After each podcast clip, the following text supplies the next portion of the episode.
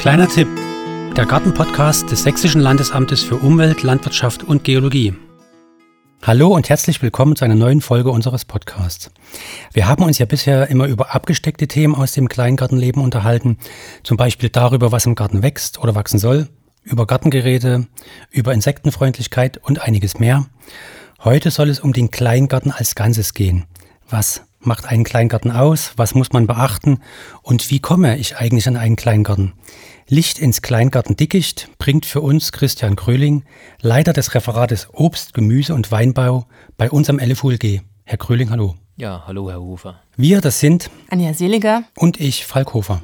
Herr Gröling, ähm, erzählen Sie uns doch mal ein bisschen was zur Situation der Kleingärten. Wie sieht es dort generell aus? Also es ist tatsächlich so, dass ähm, gerade wenn wir uns den städtischen Raum betrachten, dass dort eine sehr, sehr hohe Nachfrage nach Kleingärten existiert. Das heißt, die Kleingärtenvereine haben auch sehr, sehr lange Wartelisten, wohingegen im ländlichen Raum, wo durchaus auch Kleingärtenvereine existieren, ähm, eher ein hoher Leerstand vorhanden ist. Und das stellt tatsächlich ähm, die Vereine dort vor Probleme, da diese leerstehenden Gärten auch mit gepflegt werden müssen und auch dort äh, gewisse Regeln eingehalten werden müssen. Hm, so ein Kleingarten, was ist das eigentlich per Definition und was macht einen Kleingarten besonders? Also in allererster Linie dient der Kleingarten der Selbstversorgung. Das heißt, dort baut man Obst, Gemüse und auch Kräuter an, die man selber verzehrt. Die darf man tatsächlich auch nicht in Verkehr bringen, also sprich nicht verkaufen. Das ist ganz wichtig. Und was den Kleingarten ganz besonders macht, ist, dass er unter einem gewissen gesetzlichen Schutz steht. Das heißt, so ein Kleingarten kann nicht einfach aufgelöst werden und was für jeden individuell ganz wichtig ist, die Pacht eines solchen Kleingartens ist extrem günstig. Und die entspricht ungefähr, na nicht ungefähr, die entspricht ziemlich genau dem Vierfachen der ortsüblichen Pacht für Flächen, auf denen normalerweise Obst und Gemüse angebaut wird. Und Sie hatten jetzt die geringe Pacht erwähnt. Fallen noch weitere Kosten im Garten an, also mit denen ich rechnen muss?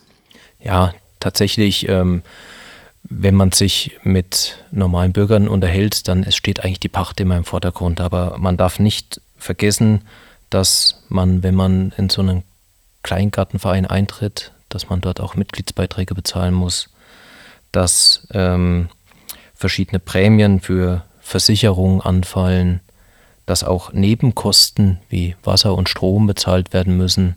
Also allein mit der Pacht ist es am Ende wirklich nicht getan.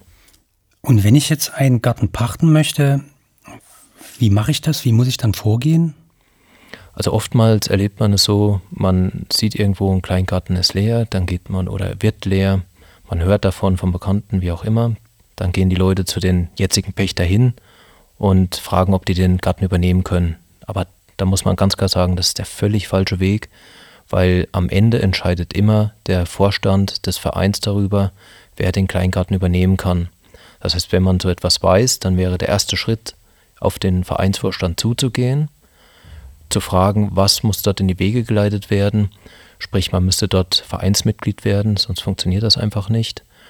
Und danach ähm, kann man den Antrag stellen, diesen Garten zu übernehmen.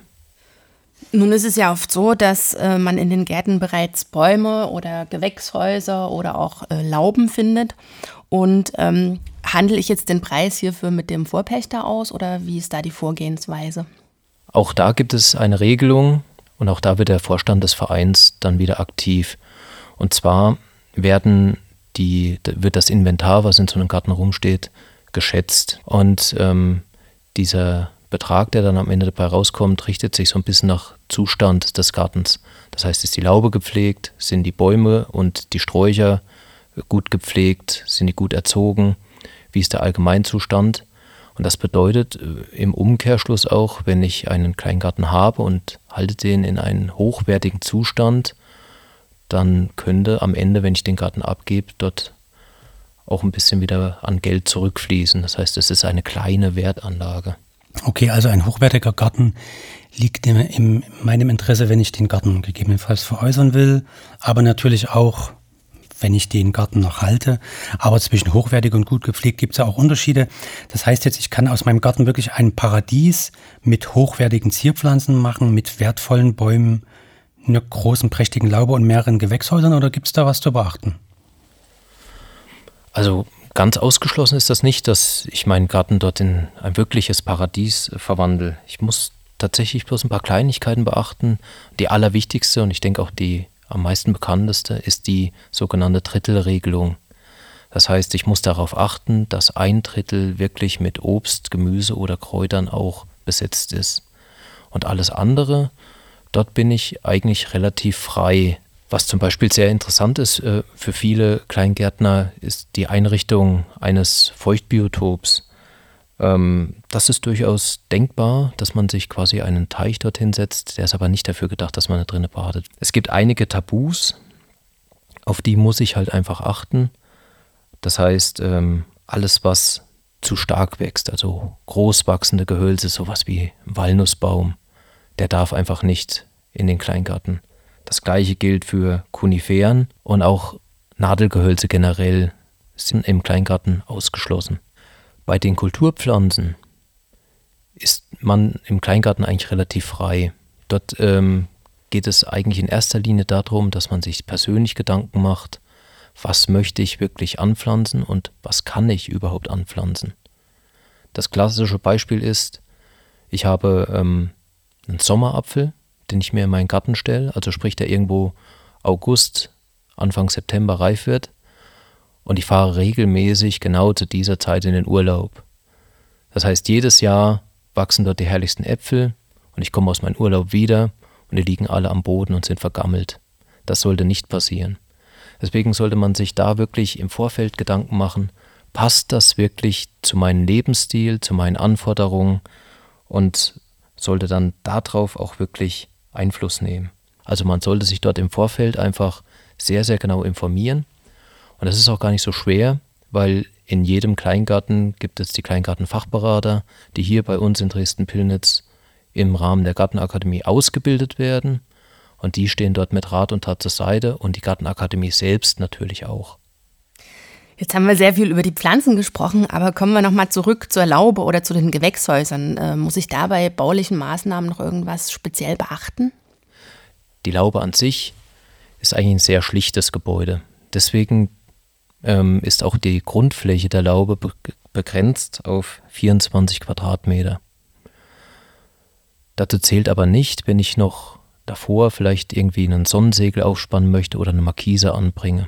Wenn wir jetzt weiter überlegen, ähm, neben so einer kleinen Laube hat man ja vielleicht auch gerne so ein Gewächshaus, dann ist das aber auch kein Problem, weil das Gewächshaus an sich nicht zu den 24 Quadratmetern Fläche zählt. Gewächshäuser dürfen zusätzlich zu der Laube noch 12 Quadratmeter Grundfläche haben. Wenn man jetzt neben seinem Gewächshaus auch noch ein Hochbeet anlegen möchte, dann ist das auch kein Problem. Also das Hochbeet zählt weder als Laube noch als Gewächshaus. Gilt es auch für Bepflanzungen oder für andere Bebauungen oder gibt es eigentlich noch prinzipiell andere Dinge, die man bei einer Pflanzung oder Bebauung beachten muss? Ja, unbedingt. Also auch da wäre zu nennen der Grenzabstand.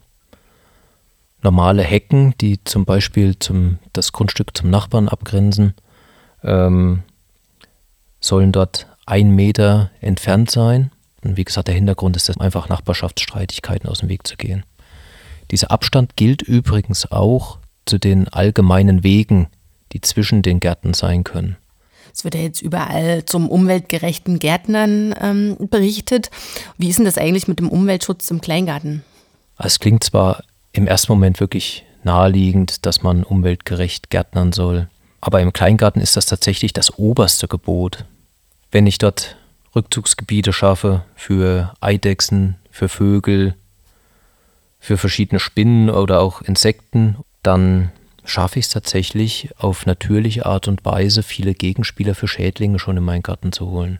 Und das bringt mir natürlich einen äh, wertvollen Aspekt, weil ich dort auf Pflanzenschutz dann zum größten Teil verzichten kann. Den Rest kriegt man wahrscheinlich dann hin, indem man Tomaten zum Beispiel vor Regen schützt, damit die einfach keine Fäulnis bekommen.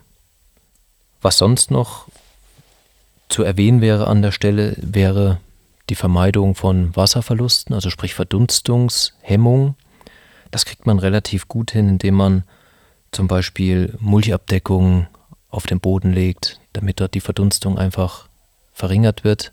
Damit kann man im Garten ganz aktiv Wasser sparen. Ähnlich ist es mit der Einbringung von Kompost. Kompost hat eine relativ gute Wirkung, was die Wasserspeicherung angeht. Das heißt, damit das Wasser direkt im Boden gehalten. Und auch der Punkt des Wassers an sich klingt eigentlich erstmal banal, aber man muss nicht immer den Wasserhahn aufdrehen. Wir haben ja zum Beispiel unsere Gewächshausdächer, wir haben unsere Laube mitten im Dach und auch das Wasser kann man auffangen und kann das direkt wieder in den Kleingarten verbringen.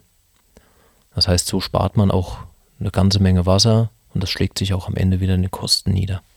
Es gibt also einige Möglichkeiten für den praktischen Umweltschutz in der eigenen Gartenparzelle. Jetzt mal über die Gartenparzelle hinaus gesehen, gibt es ja in einem Verein Gemeinschaftsflächen oder Wege. Wer muss sich denn darum kümmern? Also da kann man ganz einfach sagen, darum kümmern sich alle Vereinsmitglieder. Allerdings nicht unkoordiniert, sondern in der Vereinsversammlung werden Termine festgelegt, in denen sich um diese Flächen gekümmert wird. Sollte es nicht möglich sein, sich daran zu beteiligen, ist abhängig vom jeweiligen Verein eine Regelung getroffen, wie man sich dann sonst einbringen kann. Das kann auch einfach heißen, man bezahlt einen gewissen Beitrag, weil von dem Geld könnten dann zum Beispiel Fremdfirmen angestellt werden. Wie denn das jetzt eigentlich äh, mit der Versicherung? Also es passiert ja dann doch mal, dass die Laube irgendwie durch Sturm oder so Schaden nehmen kann.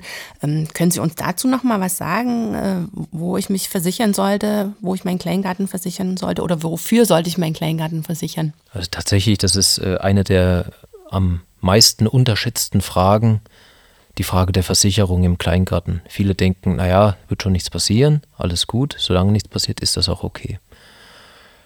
Die einen oder anderen denken, na, vielleicht ist das über mein Hausrat schon abgesichert. Das ist es tatsächlich in der Regel nicht.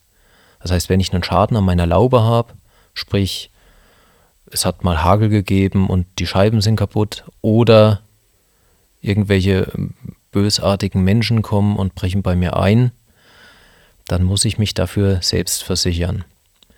Das ist aber nur die halbe Wahrheit, weil viel wichtiger ist, und daran denken die wenigsten. Was passiert denn zum Beispiel nach einem Brandfall, wenn meine Laube völlig abgebrannt ist? Dann ist auf der einen Seite schön, wenn ich meine Laube wieder ersetzt bekomme, aber in der Regel liegt dann ein großer Schutthaufen dort rum und gestrichenes Holz ist manchmal auch Sondermüll. Das heißt, wir müssten das auch entsorgen. Und da reden wir nicht von 100 Euro, das können schnell auch mal mehrere tausend Euro kosten. Und dass dieser Versicherungsfall mit abgedeckt ist, ist quasi essentiell für jeden Kleingärtner. Das Gute bei der ganzen Geschichte ist, die Vereine sind eigentlich so gut organisiert, dass sie für jedes Mitglied so eine Versicherung anbieten können. Man muss sie dann halt wirklich nur noch abschließen. Jetzt haben wir ja schon einige Dinge besprochen, die beim Thema Kleingarten wichtig sind. Ähm, wenn dem, dem einen oder anderen jetzt noch was fehlt, können Sie bitte dafür nochmal zusammenfassen, wo kann man sich da informieren? Prinzipiell muss man sagen, ist noch kein Meister vom Himmel gefallen. Das heißt, es ist überhaupt kein Problem, wenn man mal etwas nicht weiß.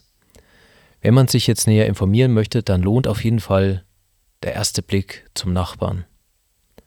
Weil wenn der schon was gut hinbekommt, dann kann man den ja einfach mal fragen, was der so macht. Wenn einem das aus irgendeinem Grund nicht möglich ist, weil der zum Beispiel nie da ist, wenn ich da bin, dann kann ich auch direkt zum Vorstand meines Vereins gehen und kann dort mal fragen, ob es nicht irgendjemanden gibt, der mir helfen kann. In der Regel gibt es dort einen kleinen Gartenfachberater oder einen Pflanzendoktor. Und damit komme ich schon relativ weit. Wenn ich dann darüber hinaus noch Informationen brauche, wie zum Beispiel ich spezielle Kräuter anbaue etc. pp., dann kann ich mich auch direkt an den Landesverband der sächsischen Kleingärtner wenden. Auch die haben ein großes Angebot an Informationsmaterialien, auch zur rechtlichen Beratung übrigens. Und wenn ich dann vertieftes Fachwissen brauche, dann wende ich mich ganz einfach an die Sächsische Gartenakademie, weil dort sitzen tatsächlich viele Experten. Die haben ein großes Angebot an Broschüren, auch an Vorträgen und tatsächlich auch am Podcast. Und dort werde ich eigentlich wirklich versorgt mit äh, Informationen, die eigentlich über die Grundinformation weit hinausgehen. Also danach bin ich wirklich gut gerüstet für den Kleingarten. Und wenn ich so einen Überblick bekommen möchte, was darf ich denn alles in meinem Kleingarten und ähm, was kann ich denn in meinem Kleingarten tun, dann lese ich einfach die Broschüre des Sächsischen Staatsministeriums, unser Kleingarten. Vielen Dank, Herr Gröling, für das informative Gespräch zum Kleingarten und nochmal der Hinweis zu der Broschüre, unser Kleingarten.